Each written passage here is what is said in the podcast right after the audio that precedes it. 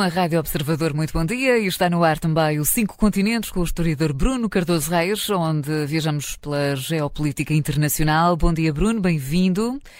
Bom dia, obrigado. E, eh, tal como já fizemos no último episódio, o foco eh, está agora na guerra no Médio Oriente. Já vamos à Ucrânia também. Bruno, continua a parecer iminente uma ofensiva terrestre de hum, Israel na faixa de, de Gaza. Como é que este ataque pode ser feito em termos táticos e estratégicos por parte dos israelitas e que impacto pode ter a Cimeira eh, da Paz que está a acontecer agora mesmo?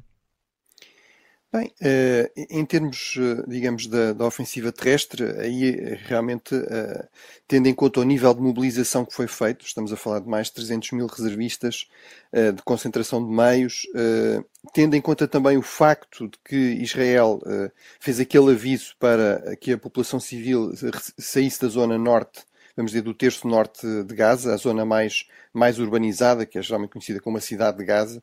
Uh, isso parece apontar realmente para que a opção que foi escolhida uh, seja não, digamos, um, um, um modelo de contra-terrorismo com ataques mais ou menos localizados e limitados, usando meios aéreos, usando drones, usando uh, forças especiais, mesmo que fosse aqui uma versão, digamos, mais musculada, mais intensa desse modelo, que não terá sido esse o modelo escolhido e, portanto, que estes ataques aéreos, nomeadamente, serão uma preparação eh, de uma contrarrilha mais clássica, eh, ou seja, eh, no fundo, entrar com grande quantidade de tropas uh, num território para destruir sistematicamente o aparelho militar, digamos, de uma insurreição armada, de um grupo terrorista, de um grupo de guerrilha.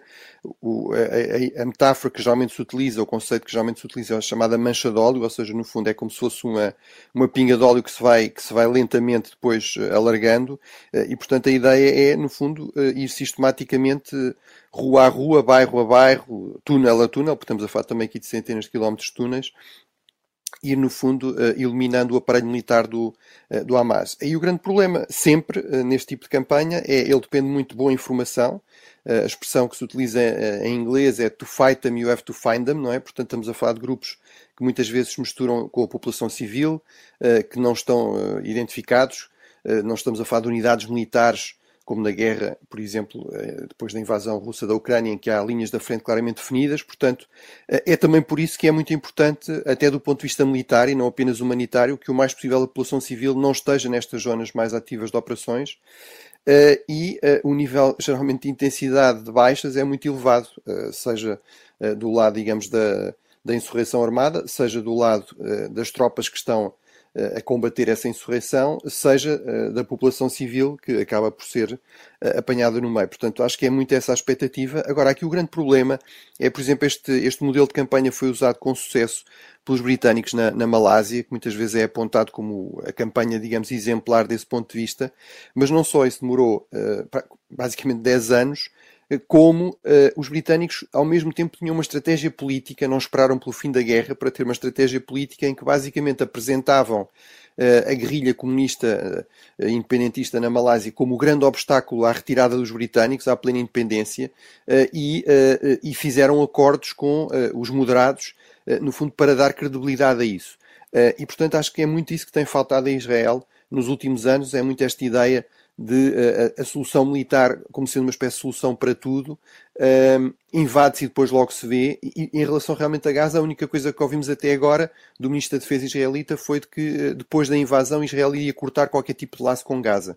Uh, no fundo, criar aqui uma espécie de vazio no meio dos escombros, um vazio político. Acho que isso realmente mostra que Israel não tem uma estratégia política.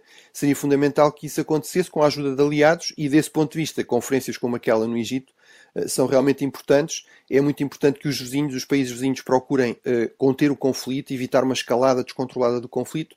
Agora, sabemos por exemplo, nessa conferência não estará um ator fundamental que é uh, o Irão, que é o grande apoiante do Hamas e em relação ao qual há todos os sinais de que está interessado, pelo contrário, em que o, conflito se mantenha e até eventualmente se, se venha a alargar. Bruno, um, temos dado maior destaque, obviamente, ao Médio Oriente, à guerra no Médio Oriente, mas não, não esquecemos a guerra na, na Ucrânia. Uh, neste caso, as defesas ucranianas usaram pela primeira vez os mísseis uh, do, do lado da Rússia. Falou-se também do, do risco de uma guerra nuclear. Uh, agora, Vladimir Putin uh, já diz que não, não ia alterar nada. Em que é que ficamos? Há realmente esse risco ainda de uma guerra nuclear ou estas declarações de Putin acalmam um bocado as hostes? Bem, esse, esse, risco existe sempre quando estamos a falar de uma potência nuclear como a Rússia, não é? Uh, sobretudo quando ouvimos pessoas responsáveis, uh, por exemplo, um antigo presidente, antigo primeiro-ministro, atual número 2 do Conselho de Segurança Nacional Russo, Dmitry Medvedev, falar disso quase todas as semanas.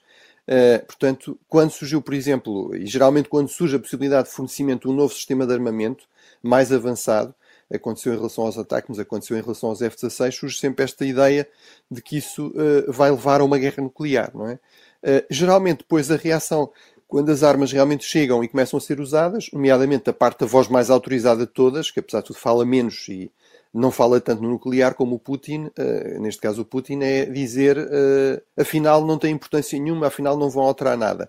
Uh, portanto, eu, eu, acho que isto mostra que realmente há aqui uma tentativa da parte da Rússia de fazer chantagem nuclear com o Ocidente, procurar sistematicamente dissuadir qualquer tipo de ajuda significativa à Ucrânia. Acho que no Ocidente é normal que haja preocupação com evitar uma escalada descontrolada e uma terceira guerra mundial. Isso certamente não ajudaria ninguém, muito menos a, a Ucrânia, mas eh, em geral a humanidade. Agora, acho que é muito importante realmente não se criar aqui linhas vermelhas artificiais excessivas.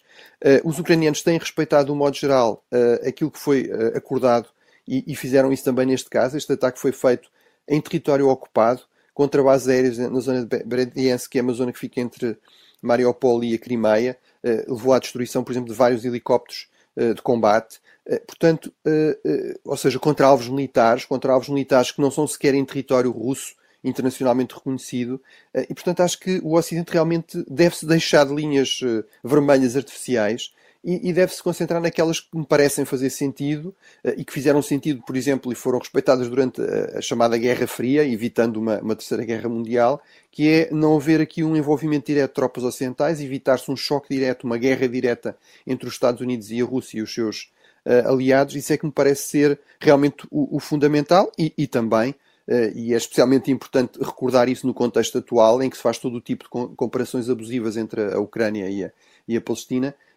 também, obviamente, que a Ucrânia não ataque alvos civis no interior do território russo. Bruno, seguimos até a Ásia, onde tivemos a cimeira eh, de celebração dos 10 anos da One Belt One Road, na China.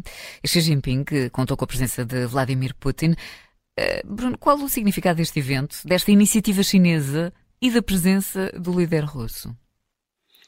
Bem, é, é realmente um, um, uma iniciativa com enorme significado, é um enorme projeto. Estamos a falar de centenas de milhares de milhões de dólares. Uh, de investimento chinês em todo o tipo de, de infraestruturas, eh, sobretudo portos, eh, eh, rodovias, ferrovias, basicamente por todo o mundo, por todos os continentes. Estamos a falar de investimentos em portos no, no Sri Lanka, como no Pireu, por exemplo, no porto de, de Atenas, na Grécia, do Quênia até à Argentina. Uh, e, mas, sobretudo, uh, esta iniciativa marcou realmente uma viragem estratégica na, postura da China que o novo presidente uh, Xi Jinping trouxe a partir do momento em que começa a controlar realmente o, Partido de Estado Chinês a partir de 2012. O projeto arranca logo em 2013, portanto, exatamente há 10 anos, e, é realmente um grande sinal de que a China quer ser uma potência global que vai investir no fundo o capital acumulado com décadas eh, de crescimento económico sem, sem precedentes eh, com esse objetivo, de se afirmar realmente como uma grande potência global.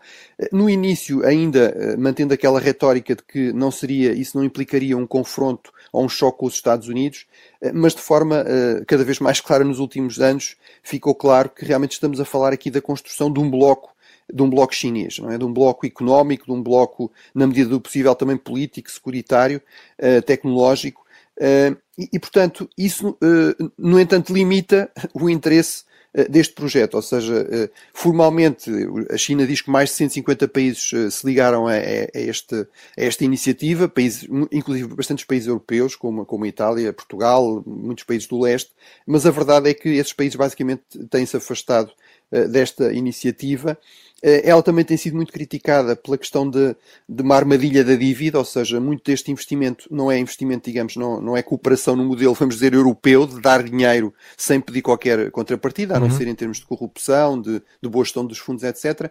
Eh, são, é, são empréstimos eh, e, no fundo, correspondem também depois a uma agenda de influência, de controle nomeadamente a política externa desses países. Nisso, diga-se, a China segue muito o modelo que, que foi muito criticado no passado de, dos países eh, coloniais ocidentais uh, e mesmo também do, dos Estados Unidos uh, e de um certo neocolonialismo, portanto, controle de recursos, controle de recursos, por exemplo, em termos de minas. Para fazer isso com mais eficácia, para possibilitar também mais exportações, a construção destas infraestruturas, mas muitas vezes também com dívida, que depois é pouco sustentável.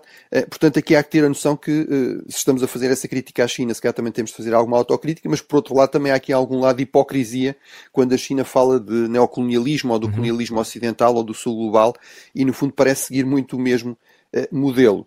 Já agora, e para terminar, nesta cimeira também esteve um líder europeu, basicamente esteve um líder da União Europeia, o Vítor Orban, o líder húngaro, portanto isto mostra que realmente há aqui um alinhamento estranho da Hungria, não é apenas a questão de Putin, é também a questão da China, portanto um líder muito uh, iliberal, muito propenso ao autoritarismo também nas suas opções externas, e, e, sobretudo e também, e convido aí os ouvintes a ver um vídeo, digamos, da, da entrada de Xi Jinping e de Putin nesta cimeira, eh, em que, eh, no fundo, eles entram os dois lado a lado e depois atrás, a uma certa distância, vêm os outros. E, portanto, acho que é uma ilustração realmente de, de uma mentalidade neo-imperial da parte destes dois grandes Estados, destes dois grandes impérios históricos, o russo uh, e o chinês. Portanto, no fundo, eles são, eles são as grandes potências, eles são os grandes impérios e claramente têm aqui um estatuto especial. E acho que para Putin isso também é muito importante. Há, há a dimensão económica. Uh, não é por acaso com Putin estavam também os responsáveis das empresas de gás, de petróleo.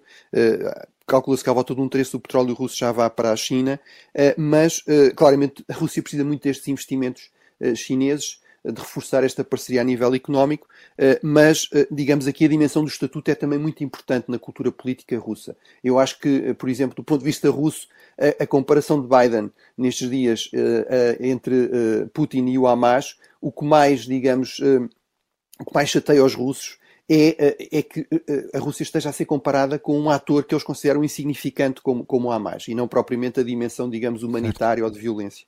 Bruno, vamos até ao Pacífico, vamos até à Austrália, isto porque o governo perdeu o referendo sobre a voz do, dos povos aborígenes no, no Parlamento. Um, desta forma, é recusada uma reforma dos direitos destas populações. Um, era um resultado esperado este, este, esta derrota do governo australiano? Sim, era, era um resultado esperado. Não foi sequer, digamos, uma votação muito próxima. Uh, foi mais de 60% a rejeitarem.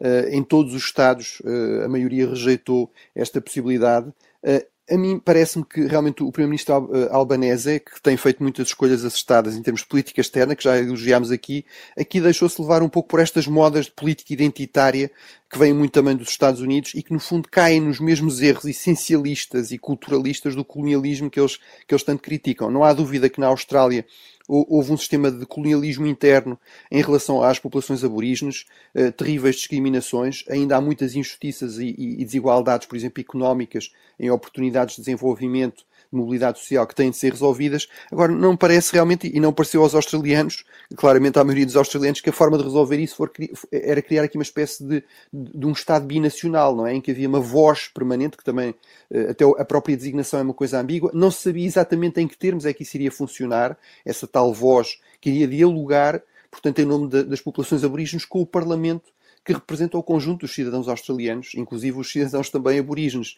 Eh, e, portanto, acho que há outros modelos, por exemplo, até na Nova Zelândia, no Canadá, de conceitos consultivos eh, bem desenhados, que não, que não implicam aqui uma, uma, alteração da Constituição, eh, acho que isso seria provavelmente mais sensato. Em termos de, de, de dimensão externa, eventualmente isto poderá ter, ter alguma influência nas relações da, da, Austrália com as ilhas do Pacífico, onde há uma enorme disputa de influência, nomeadamente com a China, é, é verdade que os aborígenes não são até etnicamente, digamos, relacionados com, os, com as populações polinésias, eh, mas há aqui uma sensibilidade especial a esta questão, portanto acho que é importante que a Austrália de agora eh, faça algum tipo de gesto tenha alguma iniciativa que mostre que esta, este voto de rejeição não implica, no fundo, desistir de, eh, de melhorar a situação das populações aborígenes. Acho que isso também terá implicações também em termos da sua imagem externa. Uhum.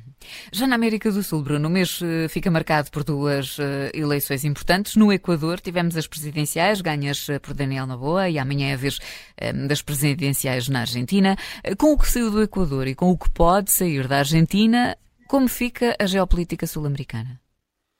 Bem, há aqui uma questão que é já bastante clara, que é não se pode falar, digamos, de uma tendência política clara ou para a esquerda ou para a direita na, na, América Latina. Tivemos, por exemplo, a vitória de Lula e pensou-se bem, se calhar, o início de uma nova onda rosa, mas, por exemplo, agora temos uma derrota da esquerda populista no, no Equador, do Rafael Correa, muito na linha também do, do Maduro e do chavismo. Uh, realmente, a sua candidata foi derrotada por este jovem, 35 anos, Daniel Noboa, uh, conseguiu a volta de 52% dos, dos votos e, portanto, vai ser o, o presidente mais jovem do Equador. é alguém que é, é filho do maior eh, digamos, do maior empresário do Equador, portanto, alguém do centro-direita, com propostas, digamos, de desenvolvimento económico, de combate à criminalidade violenta, já falámos disso aqui a respeito das eleições. Um dos candidatos foi assassinado por um gangue.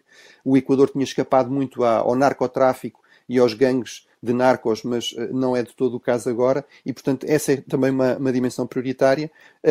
Em relação à Argentina, teremos de ver, certamente voltaremos a falar disso na, na próxima semana, uhum. Eh, e não só, porque eh, no fundo a única previsão que parece segura é que haverá uma segunda volta, provavelmente entre o candidato peronista e um, um candidato ainda mais populista, eh, um populista de direita, o Milei, Uh, e, e, portanto teremos de ver, no, no, fundo, se as sondagens aí se confirmam ou não, uh, mas o que é realmente claro é que uh, é possível que mesmo na, na, Argentina também seja um candidato da, da direita e até da direita populista que promete por exemplo, eh, que a Argentina não irá aderir aos BRICS e que poderá sair do Mercosul eh, a, a, ser eleito. Não, não é inevitável, mas uhum. é, é, possível e, portanto, eh, são evidentemente eleições que temos de continuar a acompanhar também pela, pelo seu possível impacto externo. Uhum. Bruno, vamos fazer apenas uma última viagem aqui, tem de ser mesmo telegráfica, é num jato. vamos, vamos falar de, de, uma última eleição, falávamos agora. Na Polónia tivemos legislativas, ganhas pelo Partido Governo, Lei e Justiça. A oposição de qualquer forma, saiu em maioria. Uh, vamos ter, ao que tudo indica, uma viragem ao centro, encabeçada aqui por uh, Donald Tusk. Uh, como é que isto pode influenciar a Europa e a guerra na Ucrânia, principalmente?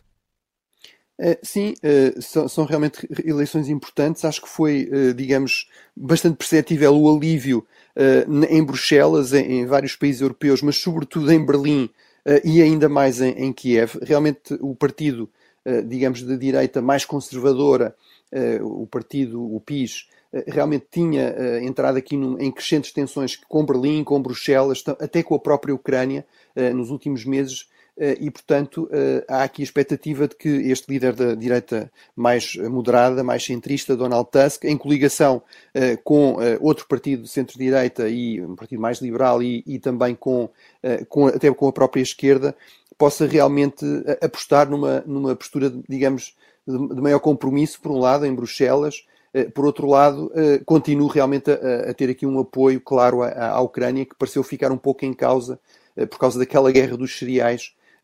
Aqui é fundamental, foi fundamental o voto mais urbano, mais jovem, inclusive muita gente que vive, de imigrantes polacos que vivem na União Europeia, faça um voto mais conservador, mais rural, que continua a apoiar o partido, o partido PIS. Agora, é, é, importante sublinhar que esse partido não, não desaparece, como referiste, até foi o partido que teve mais votos, embora não tenha condições de formar uma coligação de uhum. governo, continua a controlar a presidência, o Presidente Duda é deste partido, do PIS, e, portanto, Donald Tusk tem de ter aqui alguma atenção em termos da, da, sua ação externa para não cair, digamos, na, na, na, retórica, na propaganda que o PIS tem usado, muitas vezes acusando a oposição de traição em, nas relações com Bruxelas ou, ou com Berlim. Bruno, ficamos uh, por aqui. Fica por aqui também mais um Cinco Continentes. Até para a semana. Obrigado.